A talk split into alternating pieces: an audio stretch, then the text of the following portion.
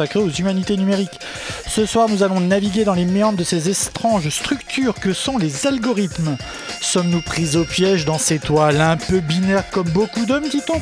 Les algorithmes nous aident-ils à mieux vivre ou sont-ils les nouveaux filets dans lesquels nous finirons irrémédiablement piégés? Pour le dire autrement, sont-ils nos meilleurs amis ou nos meilleurs ennemis? Comme à chaque fois, numérique, c'est aussi le résultat des aventures 24-7 d'Emmanuel sur ce qu'on appelait déjà en 1972 la toile et où elle déjà elle n'était pas. La lecture d'un roman où le digital est déjà là, de la musique et plein d'autres choses. Numérique, ça dure une heure, c'est tous les mois et ça commence maintenant. Bonsoir Emmanuel. Bonsoir Christophe. Alors, pour parler algorithme, oh là là, pour parler algorithme ce soir, ces débuts d'émission c'est toujours un peu intense et voilà. Pour parler algorithme ce soir, nous recevons d'abord Benoît Thiolin qui est l'homme de la situation, forcément sinon il ne serait pas là. Doit-on encore le présenter? Bonsoir Benoît. Bonsoir. Vous êtes, malgré votre jeune âge, le doyen de l'école de communication et du master digital. l'école du management et de l'innovation. Eh ben voilà, ça commence bien. C'est pas grave. Et du master Digital Humanities. Absolument. Ça c'est bon. Vous avez travaillé aux côtés de Ségolène Royal, vous avez fondé la Net Esquad, une agence de communication numérique. Oui. Esquad. Et vous avez été le premier président du Conseil national du numérique. Dans sa deuxième version, oui, absolument. Et vous avez fait d'autres choses? Je vais surtout en faire maintenant, d'autres encore. J'espère. Si la RATP, la SNCF, euh, tout le monde le veut, on sera, on sera rejoint un peu plus tard par Dominique Cardon, qui est sociologue. Oui, très bien. Donc on, enchaîne directement donc avec vous, euh, Benoît Thiolin, euh, et on est obligé de démarrer un peu avec de la vulgarisation de la définition parce que aujourd'hui on confond quand même beaucoup de choses. Un algorithme. Tant pis, ça tombe sur vous, c'est dommage. C'est ça d'être à l'heure. Hein. L'idée, l'idée, c'est d'essayer de juste de faire la différence entre ce qu'on mélange beaucoup aujourd'hui, c'est algorithme big data, intelligence artificielle, deep learning, machine learning. Est-ce qu'on peut juste faire un, petit point, euh, pas trop long, sur euh, oui, un petit point définition? C'est vrai qu'on a tendance depuis quelques temps d'ailleurs à moins parler d'algorithme et à parler beaucoup d'intelligence artificielle. Alors qu'il y a 30 ans d'ailleurs, on parlait un peu d'intelligence artificielle, mais c'était très théorique d'ailleurs, et, et on parlait pas d'algorithme. Alors, euh, je crois qu'en fait, on s'est mis, on se met à reparler de tout ça, en fait, sous, sous un effet qui est celui de euh, l'explosion du nombre de data euh, que l'on produit soi-même, euh, à son corps défendant, consciemment ou pas consciemment, dans toutes les interactions et les utilisations, les usages que l'on fait du numérique. Et il se trouve que ce numérique, euh, bah, on l'a dans notre poche, que l'on est constamment connecté, et qu'on a en plus de multiples et de plus en plus nombreuses applications que nous permettent de faire des choses très différentes, manger, se soigner, faire du sport, rencontrer sa compagne, etc., etc. Et que bah, à chaque fois qu'il y a de l'usage, il y a de l'interaction, il y a de la production de données.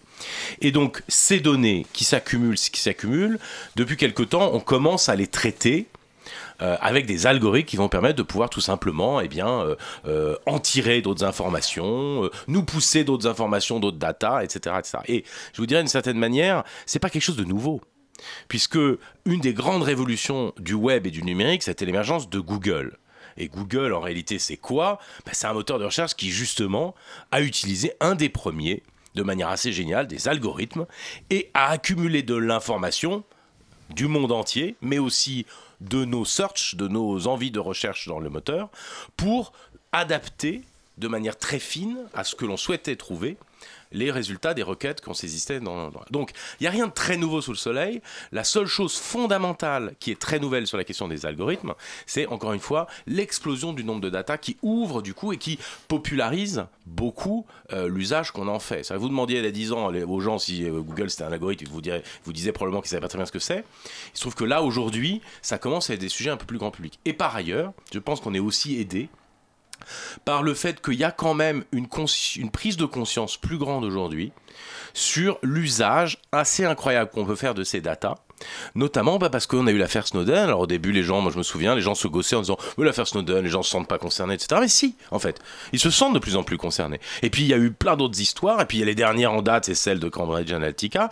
Et comme euh, aujourd'hui 80% euh, des gens sont sur Facebook, bah, ils se sentent un peu concernés. Alors euh, la phrase que l'on disait un peu facilement il y a quelques temps, lorsqu'au fond ça nous concernait pas, mais j'ai rien à cacher après tout, on peut tout à fait savoir tout sur moi, ça pose pas un problème.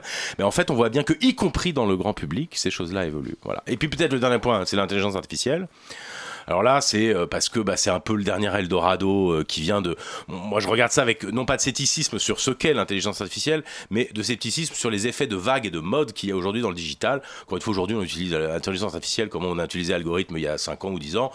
Ensuite, dans l'intelligence artificielle, il y a des choses très particulières qui sont notamment par exemple euh, la question euh, du deep learning ou la question euh, du machine learning. En fait, tout ce qui en réalité va rajouter une couche d'intelligence un peu différente et qui va faire en sorte que par le jeu de, logiciels et de, et de codes un peu plus sophistiqués et de machines et de puissance de calcul très élevée, tout ça appliqué toujours sur énormément de data va permettre en réalité d'avoir d'une certaine manière des machines et des applications qui vont apprendre un peu toutes seules. Et ça, c'est encore une autre révolution, mais très honnêtement, on n'en est encore qu'au tout début. Alors Dominique Cardon, vous êtes arrivé, vous êtes l'auteur de la démocratie Internet et de D'accord avec les algorithmes. Je vais essayer de vous décrire, de vous, présenter assez vite pour ne pas rompre le rythme de ce débat déjà effréné. Vous êtes donc deux, deux ouvrages que vous avez publiés à la République des idées aux éditions du Seuil. Vous êtes par ailleurs sociologue, directeur du Media Lab de Sciences Po, un centre de recherche qui se pense sur les méthodes, les outils, les données du monde numérique. On est très Sciences Po. À soir, on est très, très, mais il faut toujours être Sciences Po. Et vous avez aussi travaillé au sein du, de, de l'Orange Lab. Donc vous avez depuis très longtemps suivi ces questions-là. Si j'ai bien compris ce que vous écrivez, ce que vous dites, les algorithmes, en fait, il y en avait avant l'informatique. C'est aussi ça qu'il faut avoir en tête. Les algorithmes, c'est finalement une règle de décision. Il y en a toujours eu. Les algorithmes, c'est dans sa version générale une règle de décision, mais c'est dans, l'histoire du terme. On peut faire remonter le terme au 9e siècle, c'est un terme persan arabe en fait, hein, d'un mathématicien. Donc c'est quand même lié aux mathématiques.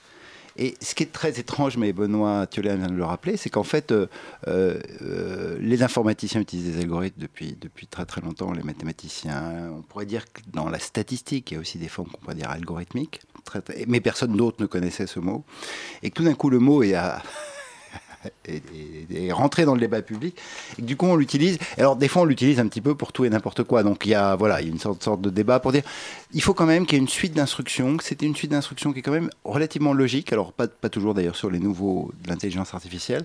Et euh, qu'à la fin, on ait un résultat. Donc, c'est surtout un système, si on voudrait le comprendre, comme la recette de cuisine, c'est un système de transformation on, a des, on rentre des données en entrée, puis à la fin, on a un résultat. Euh, le système électoral est un algorithme aussi. On rentre des, bulletins de vote et à la fin, on a des députés. Donc c'est en fait le, principe d'une transformation qui est au cœur de l'algorithme. Alors moi qui viens plus de Sciences Éco que de Sciences Po, il y a une entreprise, il y a des inputs, des outputs. Donc un processus de production, c'est un algorithme aussi. Dans ce sens-là, ça transforme que c'est une suite d'instructions qui permet de passer d'un état à un état B. Voilà, on, pourrait dire ça, mais les informaticiens vont reprocher d'élargir trop fortement euh, le, terme parce qu'évidemment dans le processus de production d'une entreprise il y a plein d'aléas, d'impondérables, de fait qu'on ne respecte pas les règles alors qu'un algorithme en informatique ça suit une règle et puis ça la suit euh, fermement et de, façon euh, déterministe. Alors en ce moment il y a une affaire, on parle beaucoup de l'algorithme de Facebook, c'est quoi l'algorithme Facebook? Alors c'est une grande histoire. on va vous demander d'y répondre dans deux minutes. L'algorithme de Facebook est un principe de classement des informations dans le fil d'actualité des utilisateurs qui leur montre qui ne leur montre pas toutes les informations partagées par les utilisateurs. Et pour choisir les informations qu'il va privilégier, Facebook a à l'origine mis en place quelque chose qui correspondait d'ailleurs à l'usage et à la pratique de Facebook, qui est la conversation avec des amis.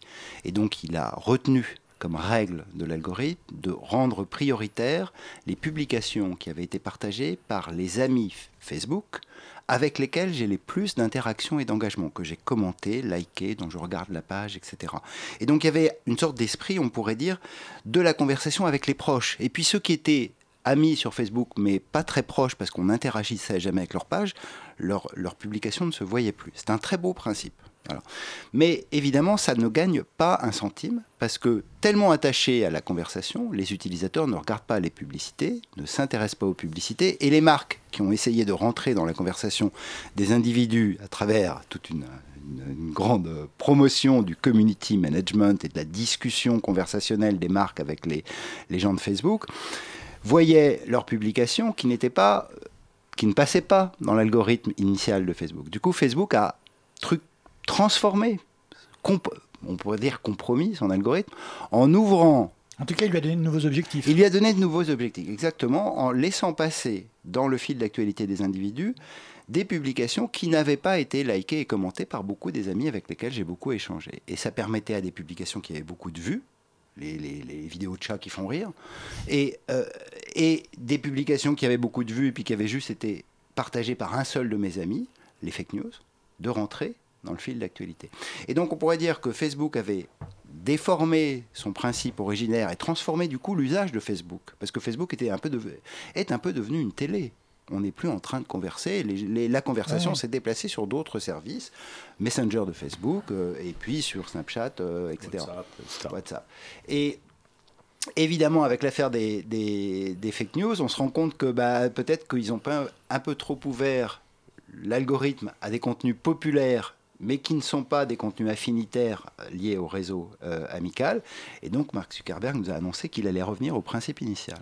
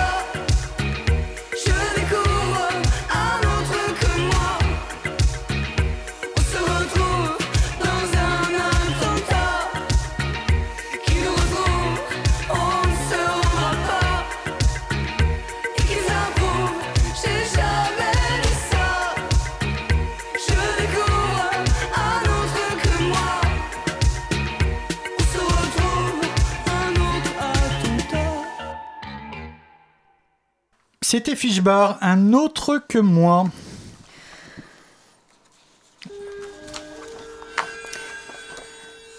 Et comme chaque mois, c'est le moment de retrouver un extrait de roman lu par l'excellent Christophe. Ce mois-ci, Ada d'Antoine Bello. Langage Venture était le seul locataire d'un immeuble en verre situé sur Sand Hill Road. Au fil des ans, cette banale artère de Menlo Park s'était imposée comme la mecque du financement des startups californiennes. Sur un tronçon d'à peine 3 km, les géants du secteur voisinaient avec des fonds d'investissement plus petits, prêts à décaisser des loyers exorbitants pour asseoir leur stature. On ne pouvait habiter la Silicon Valley sans connaître au moins les rudiments du capital risque. Quand un entrepreneur avait besoin d'argent, que ce soit pour financer un prototype, embaucher des ingénieurs ou lancer une campagne de publicité, il prenait son bâton de pèlerin et tirait les sonnettes des fonds de Sun Hill Road. S'ensuivait une danse rituelle où le capital risqueur mettait le doigt sur les faiblesses du projet, tandis que l'entrepreneur feignait de crouler sous les propositions. Cette joute à fleuret moucheté débouchait sur deux chiffres la somme d'argent injectée par l'investisseur et le pourcentage du capital de la société qu'il recevait en échange. Si la start-up faisait faillite, le cas le plus fréquent, le capital risqueur perdait sa mise. Si au contraire elle était rachetée ou s'introduisait en bourse, il réalisait la culbute. Les premiers à avoir cru en Facebook avaient multiplié leur investissement par plus de 1000. Peu d'industries ont ainsi le pouvoir de transformer les millions en milliards. À en juger par son hall d'accueil, Langage Venture avait dû réaliser quelques coups fumants. Des chérubins en bronze entouraient un atrium de la taille d'un cours de tennis. Les jeux d'eau de la fontaine reléguaient ceux de Versailles au rang de clapotis de lavabo. Trois réceptionnistes qui auraient pu constituer le podium de Miss Danemark étendaient leurs ongles, étudiaient leurs ongles derrière un comptoir en verre dépoli. Monsieur Cooper n'est pas encore prêt à vous recevoir, inspecteur, dit celle qui avait les mensurations les plus avantageuses. Souhaitez-vous boire quelque chose en l'attendant? Franck déclina, autant par timidité que par crainte de voir les trois sylphides tirer à la courte paille pour savoir qui préparerait son café. Il s'assit à l'écart dans un fauteuil ajouré de plexiglas, dont la ligne constitue un défi aux lois de l'équilibre. Encore ankylosé de sa gamelle de la veille, il se pencha avec d'infinies précautions pour atteindre une brochure posée sur la table basse. Elle pesait 100 kilos. À l'heure où les éditeurs migraient en masse vers le numérique, il était rassurant de voir que les séries amazoniennes conservaient encore quelques mécènes. Numérix, une exploration au cœur des humanités connectées, un jeudi par mois sur Radio Campus Paris. Retour à Numérix avec nos invités Benoît Thiolin et Dominique Cardon. Et donc, nous allons nous continuer à parler d'algorithmes, Emmanuel. Oui, alors, euh, Dominique Cardon, vous évoquiez justement les, les on va dire, les, défauts de l'algorithme Facebook qui, qui, avait abouti euh, à, l'avènement ou au dopage des, des fake news, euh, par exemple. Et on a eu l'affaire euh, Cambridge Analytica récemment. Et dans votre, dans votre ouvrage Aquarelle les algorithmes, vous disiez justement que derrière toutes ces machines à brasser les données, il y avait souvent un projet politique. Donc est-ce que, est que là, on n'a pas le, justement le, le, le témoignage qu'on est euh, dans un projet politique tout autant que, tout autant que juste dans une, une règle du jeu euh, pour euh, rencontrer ses amis oui, alors il faudrait entendre politique dans deux sens différents. Évidemment, au global, oui. on, on, voit bien qu'il y a un projet politique, il suffit de, de, de voyager dans, par la fiction dans la Silicon Valley pour, pour déjà en, en sentir quelques-uns des, éléments. Et évidemment, il y, a quelque chose d'un projet politique global qui, on pourra en parler longuement, mais qui a des, propriétés très, très variées, mais dont, dont l'une des, premières, me semble-t-il, quand on a parlé de la Silicon Valley, c'est que c'est un endroit du monde où on croit que la technologie peut encore changer la société et que, et que du coup on investit dans la technologie cette idée que finalement elle, elle participe d'un projet de transformation du monde. Alors euh, parfois assez naïvement pour le bien quand on écoute les, les, les gens de la Silicon Valley, mais, mais, mais avec voilà, cette idée que le progrès technique avance avec la politique. C'est vrai. Mais c'est vrai que la technique change le monde et qu'elle le transforme et qu'elle apporte du bien. Avec les, avec les, hôpitaux, on va mieux qu'avant euh, grâce oui, à la médecine. Je pense que le débat, c'est pas tant de savoir euh, si ça change ou pas le monde que de savoir si ça le change de manière euh, immanente ou pas. Et c'est ça qui est contestable en réalité. C'est-à-dire qu'on a souvent un rapport assez mystifié de la technologie, et c'est vrai que c'est un des tropismes de la, de la Silicon Valley, que d'imaginer au fond que la technologie en soi va transformer le monde de manière et en soi positivement.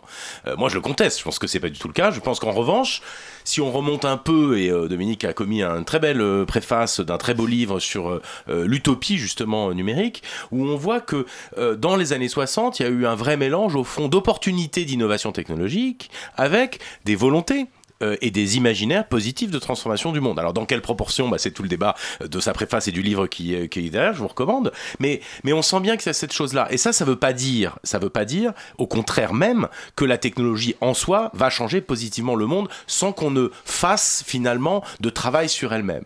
Et je pense que justement, un des enjeux aujourd'hui de la politique, c'est qu'en fait, elle est souvent très éloignée, trop éloignée, moi je trouve, de ces enjeux-là, qui sont des enjeux systémiques du monde d'aujourd'hui et de demain encore plus. Et que du coup, on a des débats un peu peu euh, sur des choses en réalité qui ne changent plus notre vie du tout, euh, ou en tout cas qui la changent de manière très marginale. Je sais pas, les régimes spéciaux des retraites, euh, tels qu'on les a inventés en 1950, ou la viande halal dans les cantines scolaires, enfin des trucs qui sont en fait en réalité très secondaires. Et par contre, de neutralité du net, de protection des données, de neutralité ou de transparence d'un algorithme, qui sont des sujets fondamentaux dans notre vie parce que c'est de manière grandissante, de ça on ne débat pas beaucoup, ou en tout cas pas suffisamment. Alors que c'est des sujets éminemment, et aujourd'hui je vous dirais même que ce sont ça les sujets centraux pour moi de la politique. Donc, ce, vous... Pardon.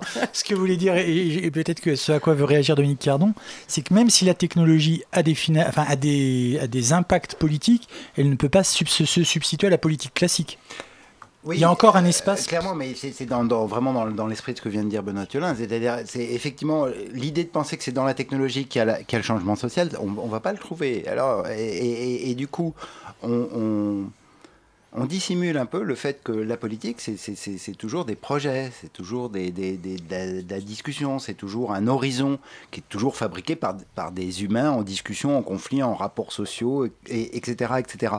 Et euh, du coup, mettre euh, les différentes questions que posent les technologies au centre du débat et de, tous les débats, dont le débat politique, serait effectivement euh, assez important parce que, euh, d'une certaine manière, euh, y, a, on pourrait dire que dans la promesse politique des technologies du web des pionniers, il y a eu une perte d'horizon quand même très très forte aujourd'hui où finalement l'obsession est de créer des, nouveaux services qui sont quand même hyper consommatoires, de trouver des modèles publicitaires qui soient un peu plus performants.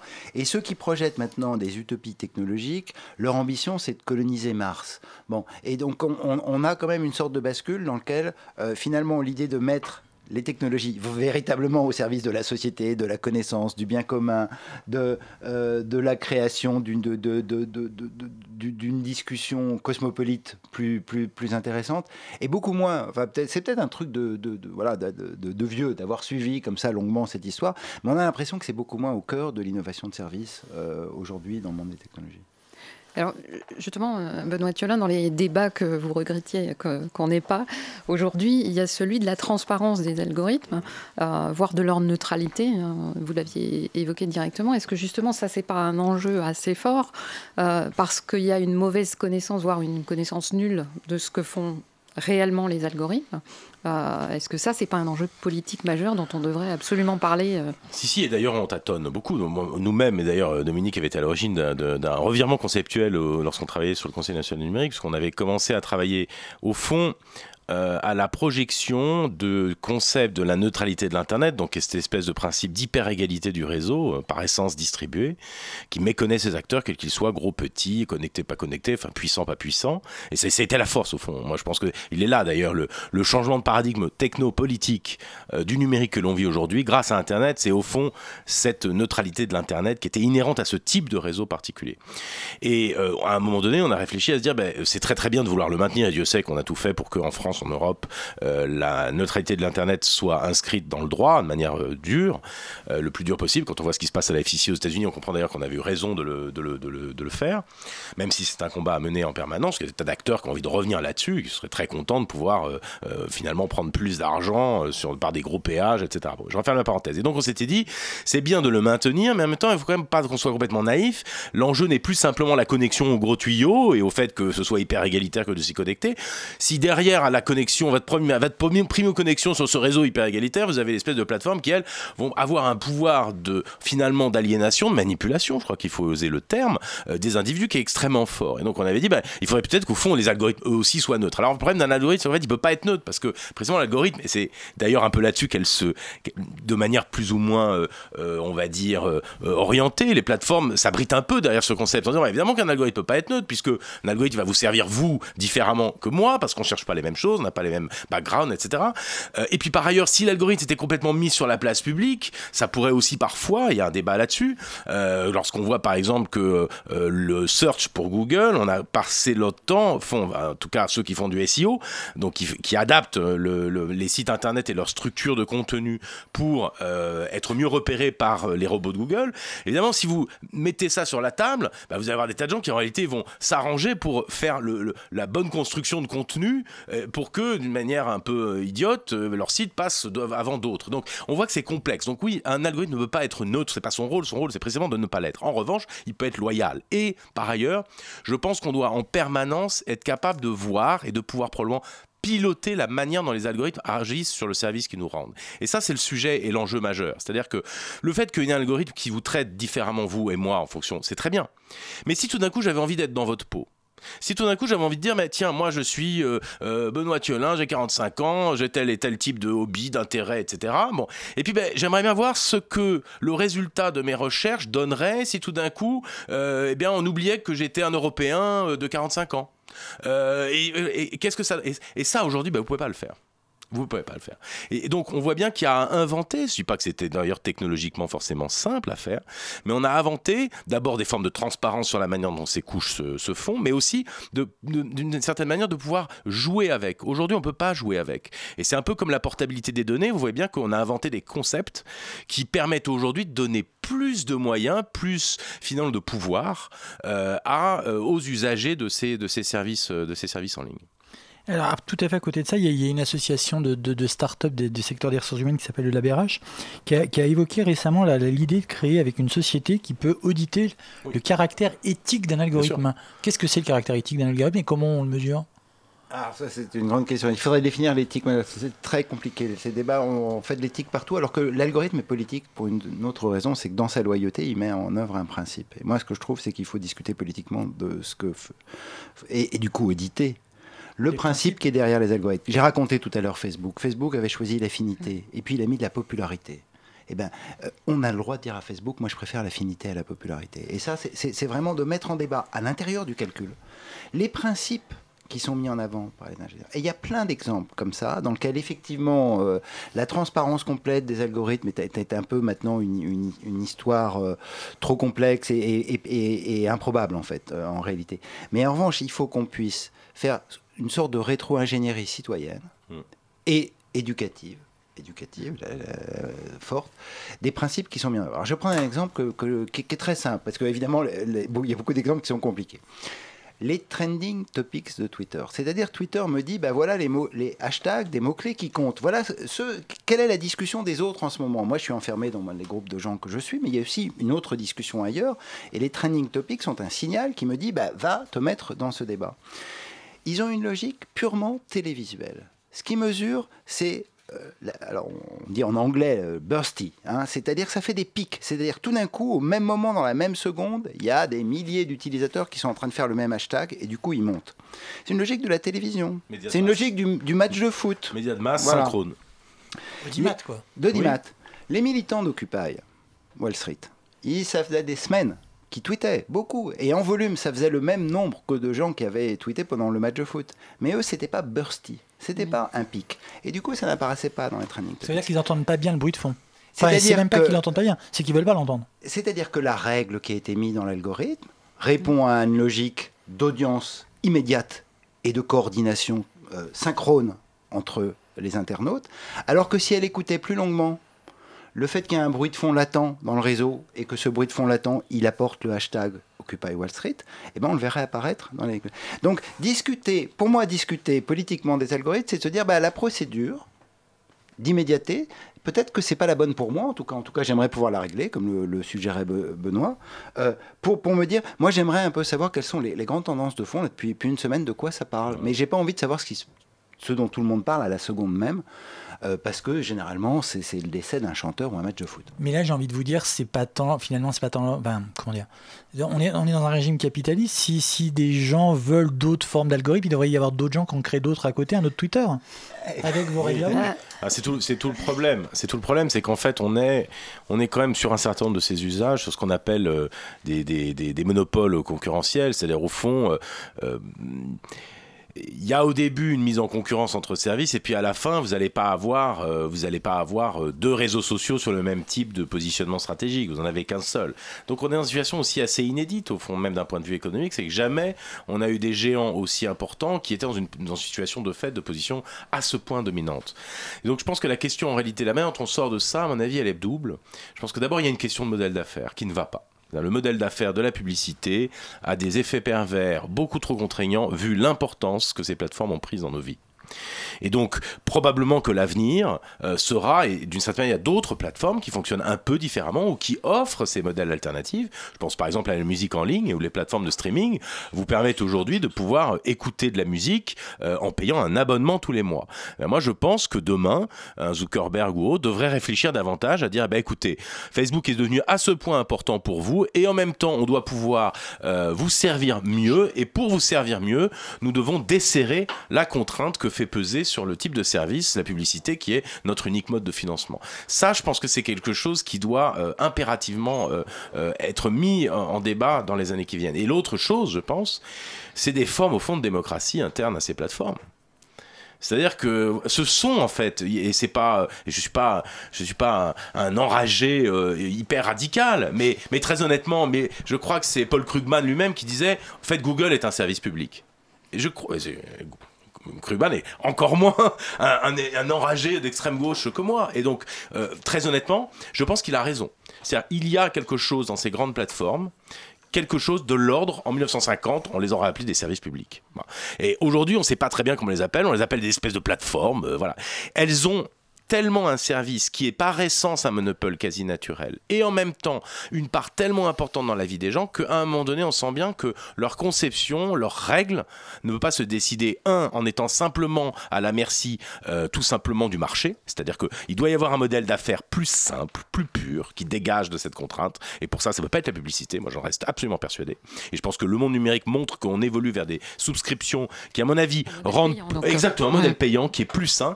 Et par ailleurs on ne fera pas l'économie euh, un jour d'avoir des procédures internes, peut-être démocratiques, ou en tout cas un peu plus démocratiques qu'aujourd'hui, parce qu'aujourd'hui, en fait, d'une certaine manière, il y a quelquefois des espèces d'irruptions démocratiques sur les plateformes. Il y a eu des révoltes sur les plateformes. Sur Facebook, il y a eu des révoltes, des révoltes sur des changements des conditions générales d'utilisation. Et on va voir se multiplier dans les années qui viennent des vents de révolte sur les plateformes où les gens vont dire euh, bah, on veut pouvoir peser sur l'évolution de ces règles et des technologies. Et je vous dirais d'une certaine manière, les États modernes se sont constitués un peu de la même manière on a eu à un moment donné des entités qui avaient à gérer des monopoles essentiels, qui étaient tout simplement construire des routes, assurer la sécurité, des relais de poste, euh, des choses comme ça.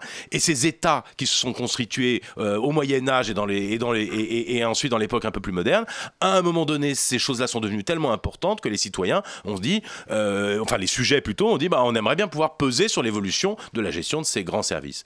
Et c'est comme ça que la démocratie a été inventée. Probablement vivra-t-on quelque chose d'équivalent dans les plateformes? Mais au-delà des plateformes, les algorithmes sont de plus en plus utilisés. On a, on a tous sûrement autour de cette table ces articles qui racontent qu'aujourd'hui la police utilise des dans certains États, la police utilise des algorithmes. Donc là, c'est en quelque sorte un service public. Il n'empêche que ça pose des problèmes puisque, alors je sais plus, c'est quelle police qui se fait aider par un algorithme qui lui dit où aller en priorité parce qu'il sait que c'est là qu'il y a eu. Et en fait, ça crée des biais. Ils vont toujours dans les mêmes quartiers. Certes, la délinquance baisse, mais parce qu'on va toujours dans les quartiers pauvres. Oui, mais là, on, emploie le terme algorithme, qui est effectivement un algorithme pour dire qu'on fait des statistiques de criminologie, et que simplement, à l'ère du numérique, les statistiques de criminologie, ils sont temps réel. C'est très important. Les big data, c'est le temps réel. C'est-à-dire qu'on donne l'information en même temps. Et donc, qu'est-ce que font euh, ces, ces, algorithmes, qui sont multiples, mais le plus célèbre est près de Paul? C'est qu'ils utilisent les statistiques criminelles de victimologie, qui est quelque chose que l'on sait depuis très très longtemps, hein, c'est que, les crimes ont lieu à des endroits. Il y a une très grande régularité du crime. C'est d'ailleurs comme ça que s'est fondée la statistique au XIXe siècle. Et euh, il y a une très grande régularité du crime. Et si on est victime d'un délit, euh, etc., on a beaucoup plus de chances de l'être à nouveau que euh, ceux qui ne l'ont pas été. Et donc les, les, les, policiers ont cette, ont cette habitude de la chose. Alors maintenant, ils se laissent guider par un algorithme qui a appris l'histoire ancienne criminelle du quartier pour arriver à leur dire bah, il vaut mieux aller là que là, etc. La réalité des enquêtes d'usage qu'on a là-dessus, c'est d'abord que c'est en fait finalement, c'est dans les voitures, mais les policiers n'aiment pas trop l'utiliser, l'utilisent, l'utilisent pas beaucoup, euh, même aux États-Unis. Et par ailleurs, l'information qui est donnée est une information qui est relativement triviale, c'est-à-dire que ça les mène à des endroits euh, qui étaient connus qui était connu si on garde des vieux patrouilleurs habitués du quartier et qui, ont maraudé et qui savent à peu près les, endroits où il faut aller parce qu'ils ont pris les habitudes du quartier. Si on change les équipes de police tout le temps, ce qui est un peu aussi en train d'arriver, c'est que finalement l'algorithme, ça devient aussi l'instrument d'une sorte de rationalisation des organisations et, du travail dans lequel ben, on, peut mettre, on peut mettre des bleus sur le terrain parce que de toute façon, ils vont être guidés par l'algorithme alors qu'ils n'ont pas un savoir antérieur euh, de ces éléments, de, de son quartier. Idem pour le recrutement, par exemple, sur les algorithmes de recrutement. Il y a beaucoup aujourd'hui de startups qui promettent de trouver la bonne personne. Et là aussi, on me dit qu'il va y avoir des biais, que si on n'a jamais. de gérer la carrière en fonction des carrières précédentes. Il y a une grande différence quand même. C'est que là, on est sur des algorithmes qui sont pas liés et conçus uniquement par une plateforme qui est en position de situation dominante c'est une vraie différence. C'est-à-dire que, euh, par exemple, sur les algorithmes, pour avoir, euh, je, connais des gens qui ont un peu travaillé sur le sujet de prédiction ou, en tout cas de pilotage euh, du terrain, de la présence sur le terrain des policiers. il y a plusieurs polices en France, il y en a, au moins deux. Et ben ils ont deux, ils ont, ils ont deux services qui travaillent sur le leur. Et il y a plein d'entreprises différentes qui vont offrir des services. Et tant je vous dirais qu'il y a de la diversité dans la manière dont c'est conçu sont ces algorithmes, ben ces biais peuvent être corrigés, on peut les comparer, on peut regarder leur efficacité etc. Le problème, c'est quand euh, les algorithmes sont entre les mains d'un acteur qui est dominant et qui en plus vous rend pas des comptes. Et je, peux, ajouter un mot qui est, parce que tu es aussi au cœur des débats d'intelligence artificielle. Il y a un enjeu qui est, dans, toute l'histoire de l'informatique, qui est est-ce que l'informatique est une prothèse qui augmente notre intelligence ou bien est-ce que la machine est une entité autonome et consciente et qui, prend ses décisions par elle-même? Évidemment, dans la plupart de ces algorithmes fonctionnels, pour le recrutement, pour la police, pour l'assurance, là, euh, il y en a partout maintenant. Hein. Euh, la question, c'est de savoir, c'est est-ce que ça va être d'utiliser la force des données, mmh. des statistiques, et de ces nouveaux algorithmes comme aide à la décision. Et parfois, ça peut, et pour la médecine et la santé, ça peut quand même produire des choses très très importantes. Ou bien est-ce qu'on l'anticipe et c'est un peu dans l'imaginaire. C'est l'imaginaire, c'est que finalement c'est l'algorithme qui va décider à notre place, qui va faire à notre place. La réalité de l'incorporation de ces nouvelles techniques dans les activités professionnelles, sociales, euh, de marketing et même de connaissance euh, du, calcul, c'est qu'on a intérêt à avoir un nouvel assemblage entre des humains et des, machines qui nous aident à prendre des décisions qui soient beaucoup plus forts plutôt que d'imaginer qu'ils fassent et qu'ils prennent les décisions automatiquement, ce qui est un peu une fiction qui, nous, hante constamment dès qu'on entre dans ce débat. Mais est-ce que vous parliez à l'instant d'imaginaire et l'imaginaire de l'algorithme Est-ce qu'il y avait quelque chose un peu euh, pervers, le mot est fort, je vous l'accorde, mais qui est que comme beaucoup de gens ne savent pas comment ça marche, on va leur dire c'est l'algorithme qui a décidé, on ne pourra plus, plus contester.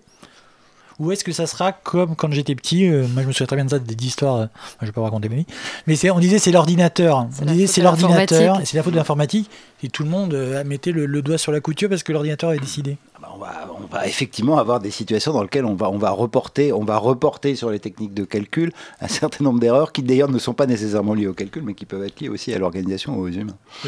Oui, non, je partage complètement ce point de vue.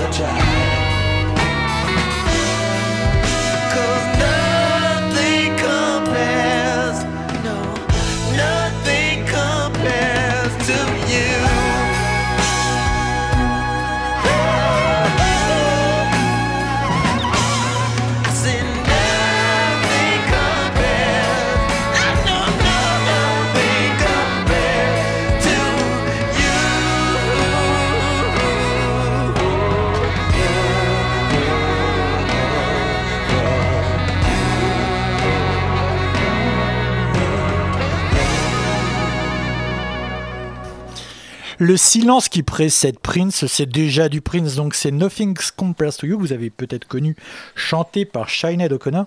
Et il paraît que c'est le cri que poussent les admirateurs d'Emmanuel tous les mois en attendant sa chronique, est le fruit de ses pérégrinations nocturnes forcément, car on m'a dit que le jour elle était très occupée. Alors Emmanuel, vous nous parlez aujourd'hui chiffres et notoriété.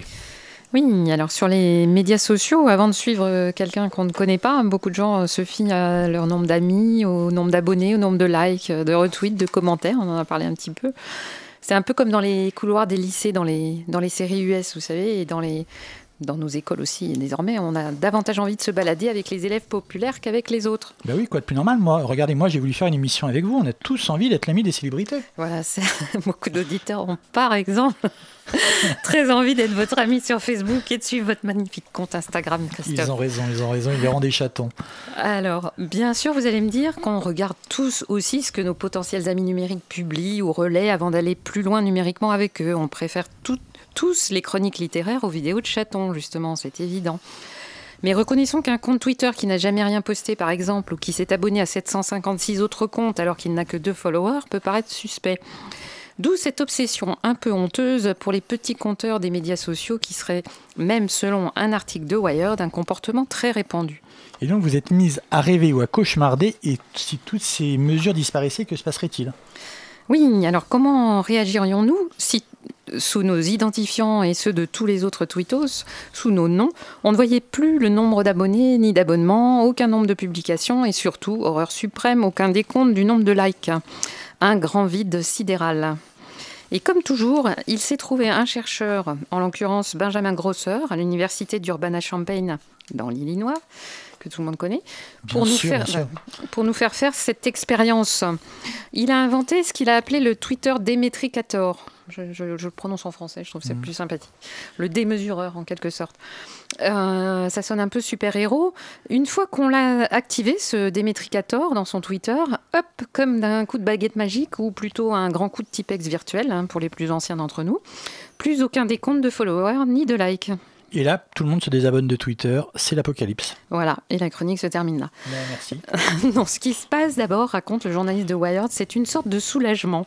Au bout de quelques temps, la tentation permanente de regarder combien de personnes retweetent ou like vos tweets s'évanouit peu à peu, et l'expérience de Twitter devient soudain plus sereine. Enfin, tout est relatif, hein. les trolls demeurent. Mais il y a un deuxième effet des. Parmi les données disparues, il en est une dont le journaliste de Wired n'a noté la disparition qu'au bout de plusieurs jours de tests, c'est l'eurodata des postes. Les tweets d'il y a quelques minutes, ceux d'hier et ceux d'avant-hier ne sont plus distingués. Fini le stress de l'urgence et retour à la concentration sur le contenu.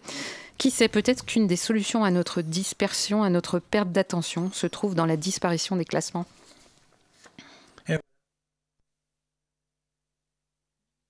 Une exploration au cœur des humanités connectées, un jeudi par mois, sur Radio Campus Paris.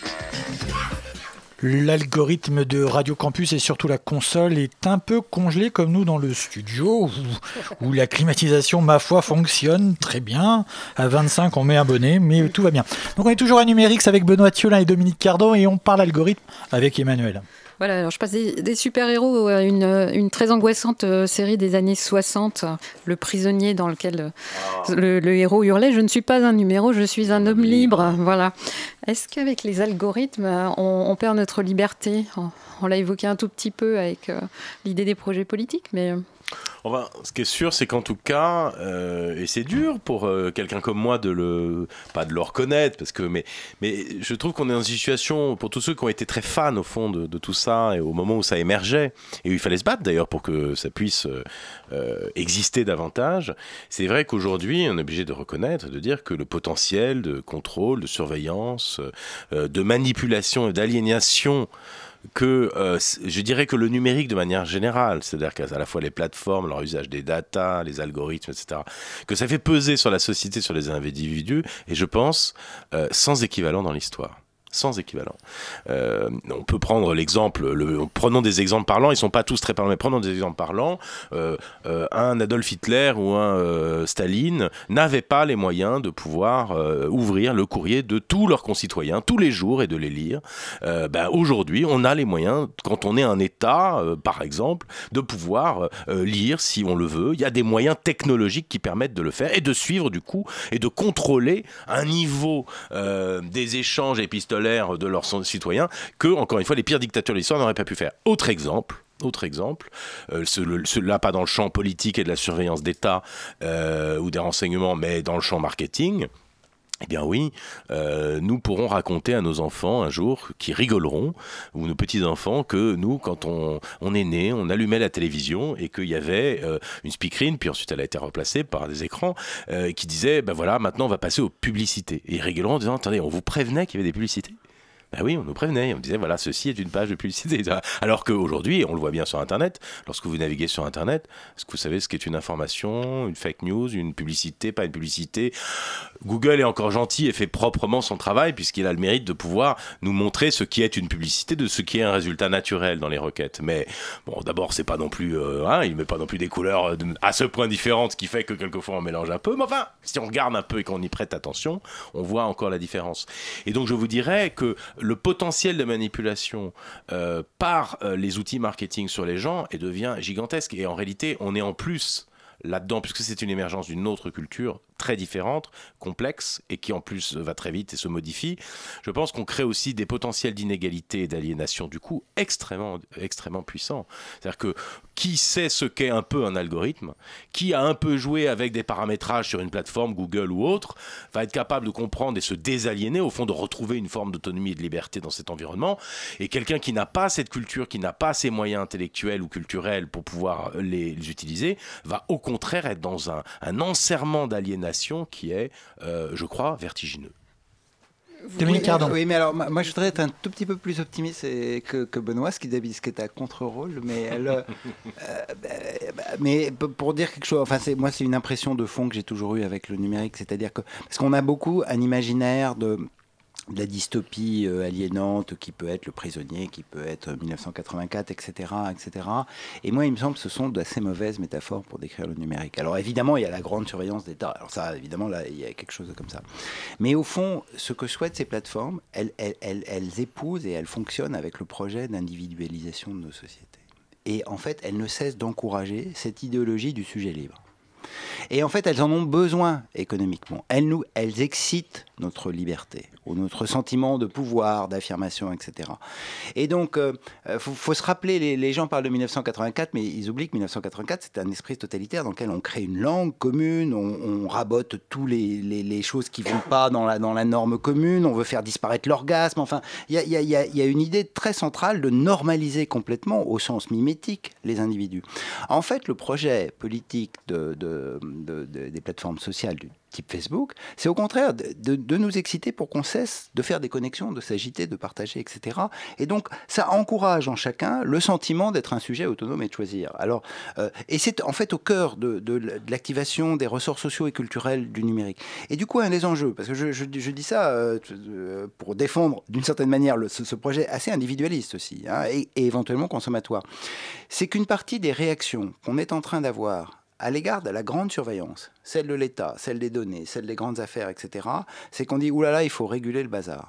Et que dans la régulation du bazar, et notamment dans un certain nombre de régulations étatiques, on vienne aussi euh, proposer de bah, dire bah, il y a des propos. Hein. elles encouragent par exemple énormément. Alors ça a été un des ça a été considéré comme un des problèmes énormément la liberté d'expression. On peut dire plein de choses dans tous les sens, dans tous les sens sur ces plateformes. Au sens du deuxième amendement américain au sens, au sens du premier amendement américain. mais mais, mais, mais euh, tout d'un coup, bah, on est en train de dire non, il faudrait pas. Et puis il y a des nouvelles qui sont fake. Ah, bah, il faudrait peut-être euh, que qu'un acteur vienne dire que euh, interdire les nouvelles qui sont des fake news.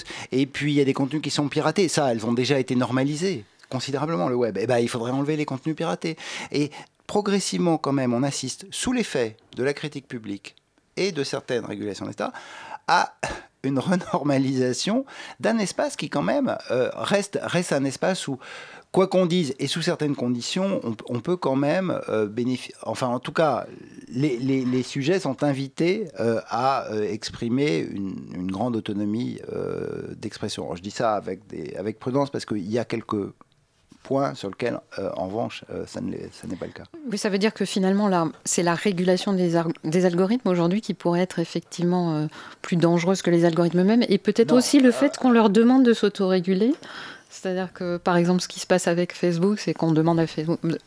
Je vais prendre plutôt l'exemple de Google sur le déréférencement, par exemple. Oui, alors, non, ça c'est un problème assez général, c'est qu'on a en fait de, ce qu'on appelle l'extrajudiciarisation, c'est-à-dire que les États et les régulateurs qui posent des normes qui parfois sont, sont, très bonnes, et sur les algorithmes, il va falloir poser des, des, des, des règles du jeu, euh, etc. Mais en revanche, ne prennent pas en charge la décision juridique euh, et la délègue à des acteurs privés. Alors ça, c'est un système qui est, complètement pervers dans, sa mise en place et qui peut surtout aboutir au fait que les, acteurs privés, pour le déréférencement auquel on a donné la charge euh, d'appliquer le droit, alors qu'ils euh, arrivent et ils disent bah, c'est quoi le droit, expliquez-moi le droit, moi je suis pas juriste, je suis, je suis un acteur du marché, du coup surjoue la règle de droit et du coup renforce euh, des, des, exclusions, des condamnations, du déréférencement, euh, alors même que euh, les conditions juridiques n'ont pas été réunies, en tout cas si elles étaient décidées par les magistrats ou les tribunaux. Benoît Tulin sur ce point? Je pense qu'en fait, moi je, moi je pense qu'il faut réguler mais qu'en revanche, pour l'essentiel, il, il, ne s'agira pas en réalité de réétendre euh, le levier d'action des États euh, de manière un peu basique en le déléguant euh, aux plateformes, parce qu'au fond, il y a quelques qui sont capables de le faire en plus de manière automatisée, parce que vous avez des tribunaux qui fonctionnent, mais à leur rythme, avec un nombre de clercs, de juges, de machins bien déterminés.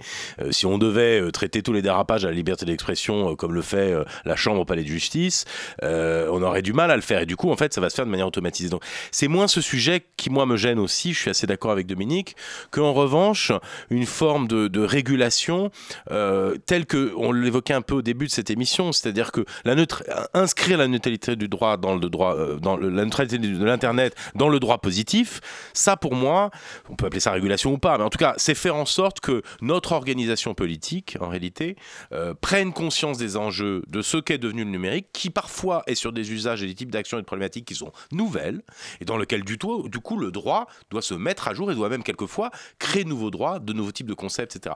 Cette régulation-là, elle me semble nécessaire et c'est une euh, euh, régulation euh, qui nous incite à ne pas être paresseux parce qu'elle est complexe. Elle est rarement le simple, la simple extension du, du monde juridique d'hier dans le champ numérique d'aujourd'hui. Elle nous demande d'être intelligents, de réfléchir à des nouveaux types de concepts, à des nouveaux types de droits et qui ne sont pas le décalque toujours des droits existants dans le monde d'hier comme on ne veut pas complètement déprimer nos auditeurs, Dominique Cardon, vous aussi, vous, donnez un exemple assez amusant dans, votre ouvrage. Vous parlez des, gens qui ont des bracelets connectés et qui mettent le bracelet connecté à leur chien pour qu'ils courent à leur place et qu'ils aient leur nombre de points. Parce que finalement, on a tous, ceux qui nous écoutent, nous ici autour de cette table, un devoir de perversion des algorithmes euh, tout bah, foutre en l'air ces calculs. Est-ce que c'est encore possible avec les grands algorithmes des plateformes Oui, oui, oui, c'est toujours possible. Alors, bah, moi, je crois beaucoup à ces contre-conduites. Hein. C'est-à-dire qu'en fait, nos sociétés, elles sont toujours dans un état de réactif. Euh, Benoît a évoqué tout à l'heure, il y a eu des vraies révoltes sur Facebook contre, contre des décisions.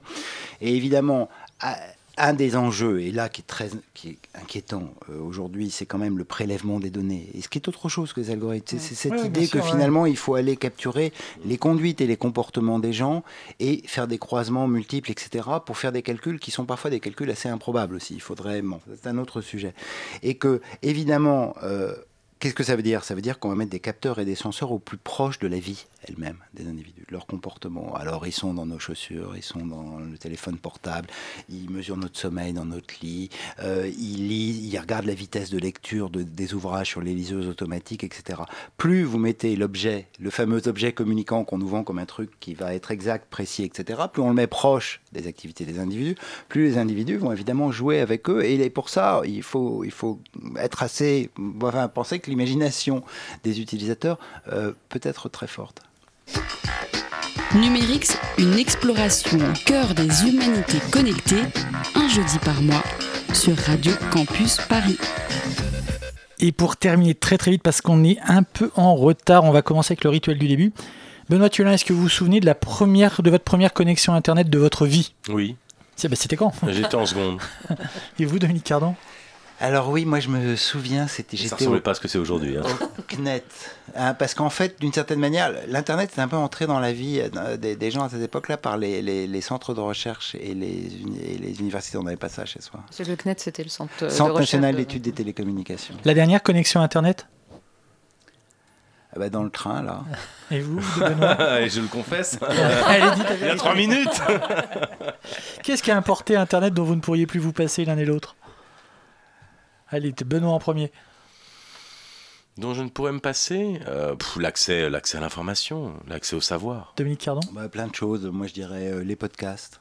Parce qu'on est à la radio et c'est vraiment c'est un truc De Radio. Campus et de France Culture. Et- et- Hein et c'est ça. Sourire notre réalisateur. Et, euh, et, et- et- et pour un chercheur, je pense tout, tout a changé avec le numérique parce qu'on a accès à la publica- aux publications de la communauté tout de suite. Et parfois, on attendait mais des, des- des- des- années pour découvrir qu'un article obscur avait été publié et qu'on pouvait le trouver dans une bibliothèque lointaine. Là, il y a, il y a quelque chose du sentiment immédiat de la communauté de recherche qui existe grâce à Internet. Et à l'inverse, l'un et l'autre, de quoi vous pourriez vous passer le plus facilement? Euh, le livre électronique. Et, d'ailleurs même euh, quelquefois les journaux. Moi, je, moi, je, je reviens plus à pour d'autres raisons, mais qui sont d'ailleurs vous en ferez peut-être une émission un jour. euh, je pense que c'est des outils de déconcentration. Et du coup, moi, je reviens souvent au physique, pas simplement pour le plaisir euh, de, de ce qui est charnel ou incarné, mais aussi parce que j'ai une garantie qu'en fait, je serai moins déconcentré parce qu'un papier euh, me déconcentre pas. Je me concentre sur ce qu'il y est écrit. Dominique Cardon en 10 secondes. Vous avez de la Mais, chance. hein. euh, moi, moi, je vais dire, mais, mais Benoît, je sais qu'il est pareil, la voix téléphonique. Ah, Ça vous manque? Comment Ça vous manque Non, je peux m'en passer. Ah, D'accord. C'était très étonnant.